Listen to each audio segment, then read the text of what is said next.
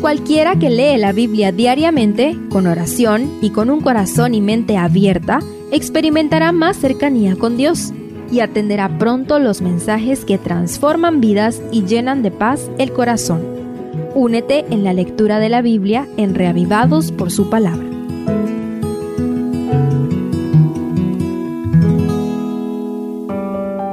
Salmo 79 es un lamento por la desolación de Jerusalén por causa del cautiverio babilónico. Sin embargo, viaja de la descripción gráfica de la destrucción a promesas de alabanza. Estudiémoslo por partes. Primero, estamos hechos pedazos. Los versos 1 al 4 describen vívidamente la condición de Jerusalén tras la tercera invasión babilónica.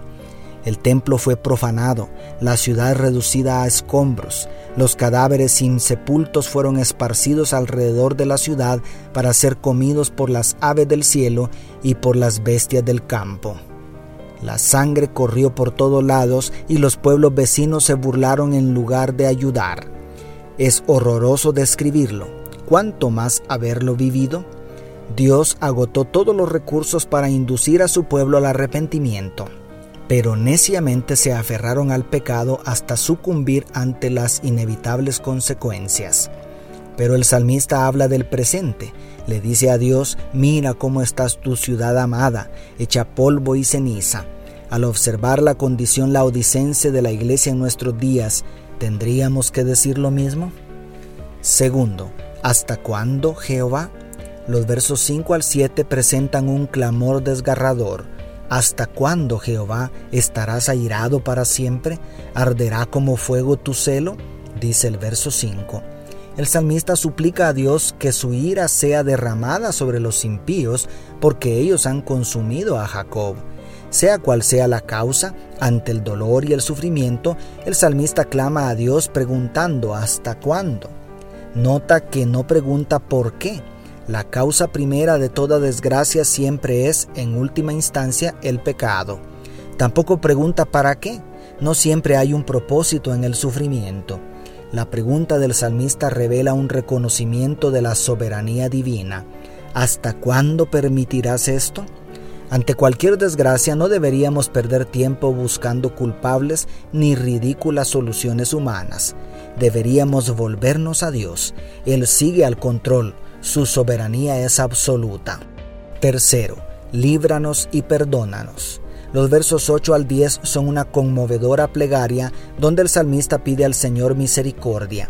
La súplica inicia solicitando que no sean tomadas en cuenta las iniquidades pasadas y pidiendo que se manifieste la misericordia divina en el verso 8. En el centro de esta sección insiste dos veces en recurrir a la santidad del nombre de Dios para pedir liberación y perdón porque no hay mérito alguno en Israel. Su única esperanza es ser salvos por gracia, según el verso 9.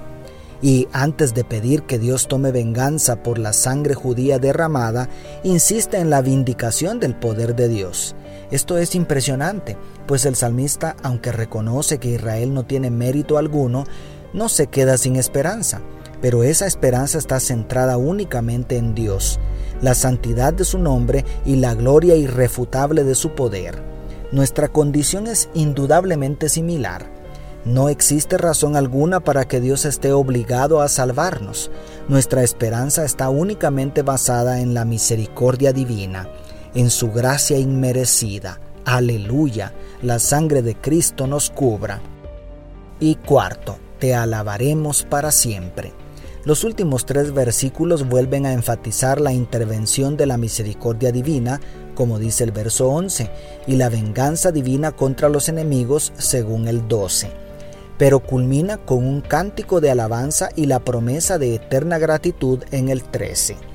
El salmista resume la completa dependencia de Israel en Dios con la figura del rebaño y el pastor antes de terminar con la promesa de inmortalizar la alabanza, transmitiendo de generación en generación las alabanzas al Redentor.